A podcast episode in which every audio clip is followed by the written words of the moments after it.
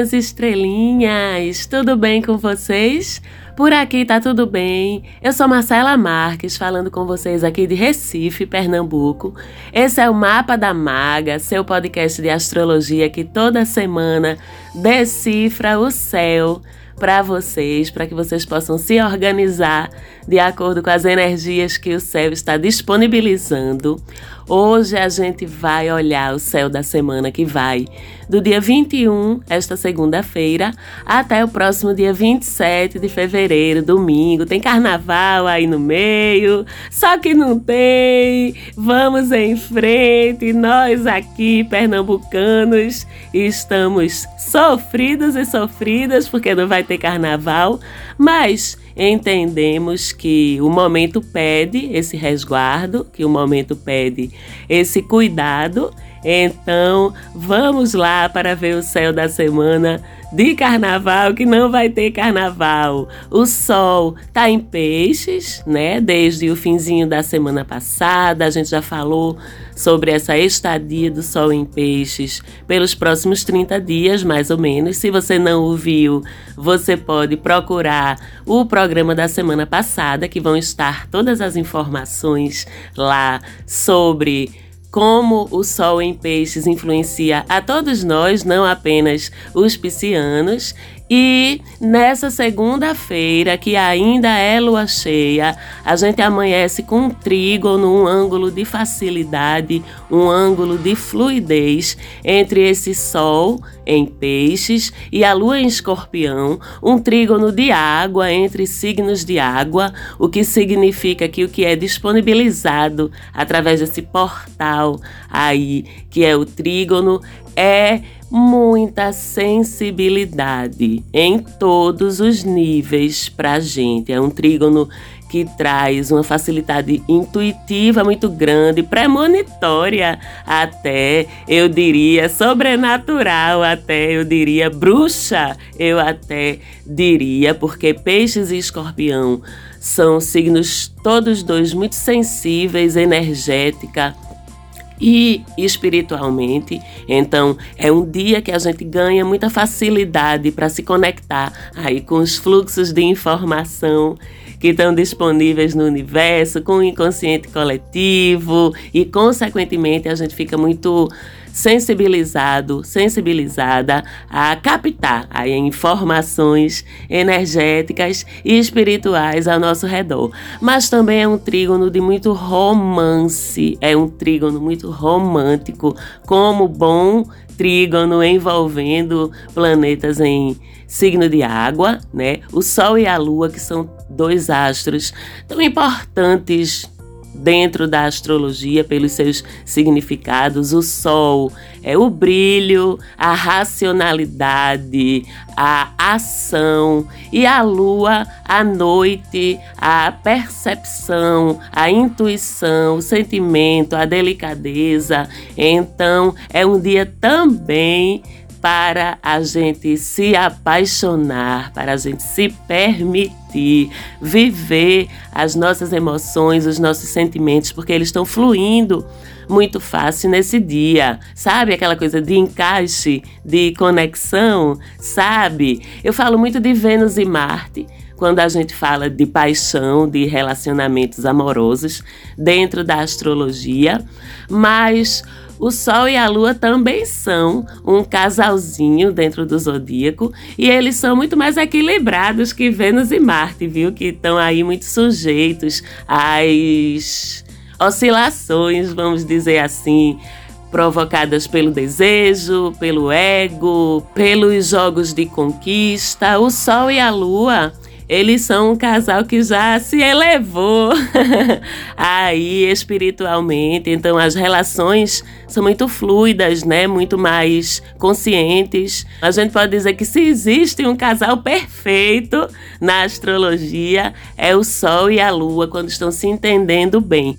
Como é o caso aqui nesse trígono, né? O casal aí complementar, balanceado. Então, essa segunda é um dia incrível para a gente se conectar com aquela pessoinha especial. Se você não tem uma pessoinha especial na sua vida e está buscando, é um dia incrível para encontrar, mas é dia de bruxar também, viu, minha gente? Porque, como eu falei, esse é um trígono muito do sobrenatural. Então, que dia massa também pra gente consultar nossos oráculos, fazer nossa leitura de tarô, de búzios, de baralho cigano, seja lá o que for, também pra gente meditar, para se conectar aí com nossos guias, com os nossos mentores espirituais, com a nossa intuição. É um dia que a gente fica muito aberto a receber mensagens, receber insights. A arte também é muito tocada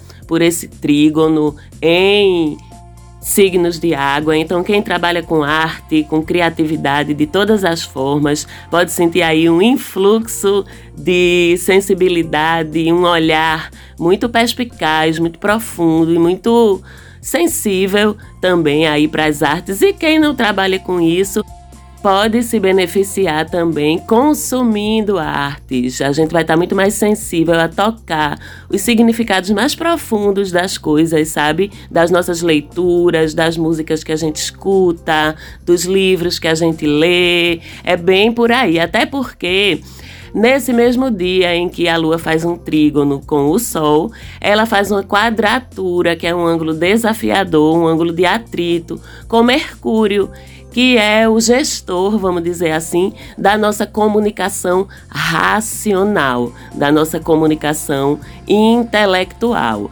Então, num ângulo de quadratura em que as energias dos planetas se estranham, a Lua, a sensibilidade, a intuição, e Mercúrio, a racionalidade, o intelecto da gente. Então a racionalidade passa longe hoje, tá? Ou pelo menos fica difícil de expressar, fica difícil de funcionar. Então a subjetividade hoje funciona melhor. A poesia, a arte, o sentimento, o romance, a intuição é que vão estar aí super facilitados nessa segunda-feira. Mas cuidado com que vocês vão mexer aí no âmbito da espiritualidade, tá? Porque a lua também faz quadratura, tensão com Plutão nessa segunda. E Plutão a gente sabe que é o guardião dos portais aí, sombrios dos portais subterrâneos. Então, por esse trígono entre Sol e Lua, sendo que a Lua está em quadratura com Plutão, podem passar também energias mais desafiadoras. Então, vamos sim fazer os manejos aí das energias sutis, mas com responsabilidade, se protegendo, fazendo suas orações fazendo seus processos de blindagem energética para quem vai lidar aí com essa facilidade para se conectar com o mundo espiritual, tá certo? E assim, aspectos da lua, como a lua se move muito rapidamente no céu, esses aspectos eles são bem fugazes, mas por isso mesmo são muito intensos. Esse aspecto de trígono entre sol e lua, ele dura o dia todo dessa segunda-feira, mas vai estar bem exatinho por volta das 11 e meia da manhã da segunda. O que é que é um aspecto bem exatinho? É que não tem diferença de grau no céu entre eles. Eles vão estar exatamente no mesmo grau dentro de cada signo em que estão. Então, essa hora das 11h30 da manhã é muito poderosa na segunda-feira, embora o trígono esteja agindo, derramando seus efeitos aí sobre nós o dia todo, até de noite dessa segunda-feira, tá certo? Na terça, esse trígono já se desfaz. Mas a semana toda, A gente tem uma série de outros aspectos. Essa semana é muito sobre aspectos, né? Não tem grandes mudanças no céu, mas aspecto tem de tuia, como a gente diz aqui no meu país Recife. E um dos aspectos que dura a semana toda é um aspecto de sextil. Esse é um aspecto muito dinâmico, né? Que abre oportunidades e que gera acontecimentos muito concretos. E esse aspecto passa também pelo reforço da nossa capacidade intuitiva, da nossa capacidade premonitória, porque premonição é intuição do futuro. E Urano é o gestor do futuro, é o gestor das coisas novas, é o gestor da visão de longo alcance no tempo, vamos dizer assim. Então, esse é um ângulo que traz visões do futuro em todos os níveis, em todos os assuntos. Por exemplo, com inovações científicas, com descobertas científicas e tecnológicas, até a forma mais sutil, mais subjetiva, com visões do futuro aí, de outras dimensões, de realidades paralelas. Então, como vocês podem ver, principalmente a segunda, mas também por conta desse sextil entre Sol e Urano, todo o resto da semana é uma semana muito propícia para a gente planejar o futuro de forma intuitiva, para a gente se conectar como eu disse, com a rede de informações invisível que a gente não vê, e não estou falando só da internet,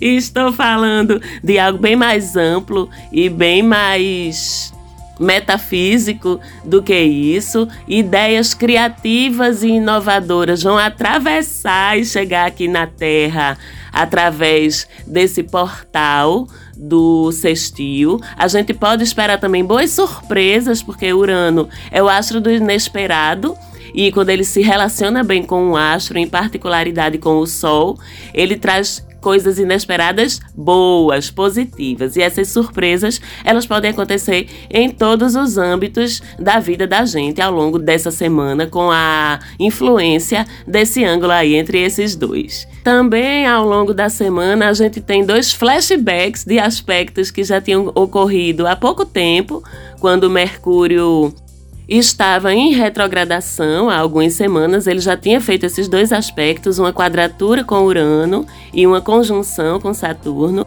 E agora que Mercúrio voltou ao movimento direto dele, andando para frente no céu de novo, desde o último dia 4 de fevereiro, ele passa pelos mesmos lugares que ele já tinha passado, consequentemente, ele volta a formar os mesmos ângulos. Então, a gente tem essa semana uma nova quadratura entre Mercúrio e Urano e uma nova conjunção entre Mercúrio e Saturno. Com isso, a gente fica com um aviso aí. Fala-se muito de Mercúrio retrógrado, né? E os impactos bem concretos que ele traz aqui na vida da gente, porque ele rege a nossa comunicação, rege a tecnologia que a gente usa para trocar informação, rege a forma como a gente se expressa, rege os nossos deslocamentos, a forma como a gente vai fisicamente de um lugar para o outro. Então, essa quadratura entre Mercúrio e Urano, ela funciona de um jeito muito parecido em relação à retrogradação de Mercúrio, só que ela traz o componente do inesperado. Tá tudo bem, sabe? De repente, bufo, seu computador apaga. Tá tudo bem e de repente, bufo, seu carro para no meio da rua. Então é uma quadratura que a gente tem que ter cuidado ao longo da semana. Ela já vinha se formando desde a semana passada, tanto é que sofri efeitos aqui com meus atendimentos online via Zoom, via Meet, tudo travando. Eu tendo tendo que botar minha criatividade aquariana em movimento para poder consertar os malfeitos aí de Mercúrio em quadratura com Urano. Então vamos nos prevenir. Tenha planos B para os seus deslocamentos, para as suas reuniões online, para as suas aulas, para tudo, enfim, que envolver tecnologia, comunicação e deslocamentos. Ao mesmo tempo, Mercúrio em conjunção com Saturno tem seu lado bom e tem seu lado desafiador. A gente fica com muita consciência, muita autoridade, muito compromisso, muita responsabilidade na nossa fala, muita credibilidade também. Então, é uma semana muito boa para a gente convencer alguém de algo. Agora, para isso, a gente tem que estar. Tá muito certo e muito concreto daquilo que a gente está, entre aspas, vendendo para o outro. Isso passa por qualquer tipo de diálogo, por qualquer tipo de conversa, desde uma apresentação de um projeto, de trabalho. Se você está dominando aquele assunto, você vai se dar super bem na sua explanação, você vai conseguir convencer ou fazer as outras pessoas entenderem o teu conteúdo. Mas se você não domina, vem timidez, vem insegurança nessa fala, porque Saturno não é o nosso restritor, não é o nosso sensor com C, aquele que está observando o nosso desempenho para ver como a gente está indo. Então, se a gente está indo bem, ele incentiva. Se a gente não está indo tão bem assim, ele pá, corta, sabe? Censura, reprime. Então, no que a gente não tiver convicção, no que a gente não tiver certeza, a gente não vai poder conseguir se expressar direito. Pode vir até uma certa timidez, uma certa reserva na fala, um certo gaguejar, uma certa insegurança, porque a gente não está seguro do nosso conteúdo. Então a gente não fica seguro da nossa fala. Portanto, é uma semana também incrível para vocês estudarem, para nós estudarmos, para nós dominarmos qualquer conteúdo que a gente vai precisar passar adiante ou se referir a ele ou falar sobre ele para que a gente ganhe essa segurança, né? E ganhe essa credibilidade no que a gente vai estar tá comunicando. Os regidos por Mercúrio sentem mais, que são Virgem e Gêmeos, e os aquarianos e aquarianas sentem mais também, porque a conjunção está acontecendo dentro do nosso signo. Então, vamos estar atentos também a essa movimentação. E quando chega no final de semana que vem, dia 26, a partir do dia 26, o sábado, a gente tem um festival de aspectos no céu, minha gente. Eu chego a tô nervosa para falar de tanto aspecto e do que envolve cada um deles mas eu vou tentar aqui destrinchar para vocês essa festa de casais e conversadores aí no céu a partir do dia 26 de fevereiro. A gente começa com Sol e Júpiter fazendo conjunção, né? Sol entrando em peixe, Júpiter já em peixe se unem no céu, né? Dois poderes bem fortes dentro do zodíaco, Sol e Júpiter, com a vibração muito parecida. Então é uma conjunção que fala muito sobre espiritualidade, já que isso está acontecendo em peixes. Então, essa conjunção inaugura a partir do final dessa semana um período para a gente estar conectado com o desenvolvimento da nossa espiritualidade, para a gente estar conectado com o aprofundamento da gente nas nossas convicções, nos nossos ideais, nas nossas filosofias de vida, na ética também, que é um assunto muito jupiteriano que fica iluminado aí pelo Sol. Então, como se diz, essa é uma conjunção que vem falar para a gente sobre força, foco, fé, justiça, generosidade, orações passando direto pelo tubo energético que ela forma, subindo aí aos céus. Então, é uma conjunção que beneficia todos nós e todas nós que temos fé, que temos positividade, que demonstramos otimismo e entusiasmo. Júpiter ilumina com generosidade os nossos desejos para que a gente consiga atingi-los, principalmente se a gente está fazendo na nossa vida tudo não, né? Porque estamos aqui ainda aprendendo nessa terra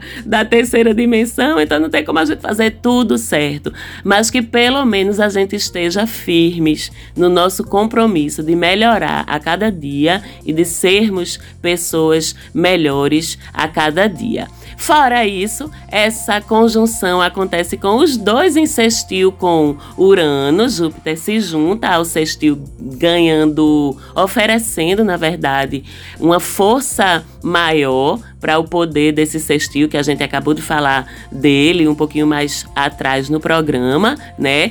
E a gente ganha o elemento das grandes e generosas surpresas boas acontecendo na nossa vida a partir do final dessa semana. E aí a gente tem a Lua, Vênus, Marte em conjunção ali no finalzinho de Capricórnio. A gente já falou também no programa de hoje como uma conjunção de Vênus e Marte é muito significativa para as nossas relações de afeto, né? E para as nossas relações de casal. Mas a gente já falou também de toda essa vibe de casalzinho brigão de Vênus em Marte, porque é muita química, é muito desejo.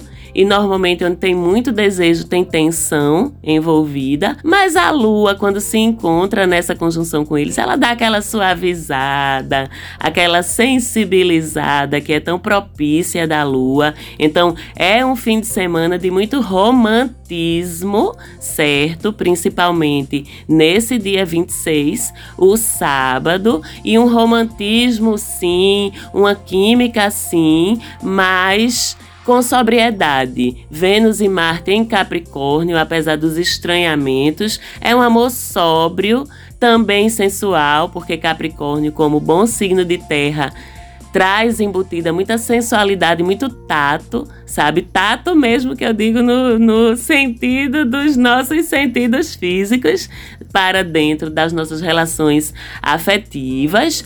Nesse mesmo dia dessa tripla conjunção entre Lua, Vênus e Marte, eles três fazem um sextil de novo com Netuno. Então, tome romance, tome poesia, tome abestalhamento entre os casais, tome oportunidades também de a gente conhecer pessoas novas ou fortalecer ou aproximar laços, vínculos que estão começando a se fazer. É um dia bem bonito, mas Plutão vai chegando também nessa conjunção. E Plutão a gente sabe que é o desestruturador de tudo aquilo que precisa ser desestruturado. Então, logo em seguida esse momento tão bonito e tão fugaz de romantismo proporcionado por Lua, Vênus, Marte e Netuno, Plutão chega, ou na verdade, Plutão estava lá esperando, né? E na caminhada, a Lua, Vênus e Marte vão se encontrar com ele um pouquinho mais à frente ali do signo de Capricórnio, lá pelo grau 27, 27 e pouco. E aí é o momento das transformações nos seus relacionamentos, né? Se esse relacionamento tá bem, tá destinado até certo ponto, né? Porque uma boa parte do nosso destino é a gente quem faz também, né? Pelas nossas escolhas, pelas nossas decisões, pelas nossas atitudes. Então não vamos atribuir 100% da responsabilidade nem aos astros, nem ao destino, mas de certa forma o que estava bem estruturado, funcionando bem em termos de relacionamento na sua vida, pode se transformar e dar um passo adiante, e o que estava bagunçado, Plutão termina de bagunçar tá certo? Então, quem não tá aí bem direitinho com seu amorzinho, com sua amorzinha, quem não tá aí vivendo um relacionamento realmente saudável e nutritivo emocionalmente, pode se preparar para abalos a partir do fim de semana que vem. E minha gente, deixa eu dizer para vocês uma coisa: se tá uma bosta, com perdão da palavra, melhor deixar esse negócio pra lá, não. Na moralzinha do gato, porque a gente tem a questão das zonas de segurança, não chamo mais nem de zonas de conforto, porque muitas vezes elas não são confortáveis, mas a questão das zonas de segurança e do medo de mudar faz com que a gente perca tanta coisa na vida da gente. Então a gente tem um medo danado de Plutão, morre de medo do, dos escombros que ele vai deixar para trás quando ele passar. Mas eu quero sempre lembrar que o trabalho de qualquer astro, né, nem só o de Plutão, como eu digo sempre, não é lascar a vida da gente, não. É ensinar, é colocar a gente em caminhos melhores, mais felizes, mais realizadores para a gente.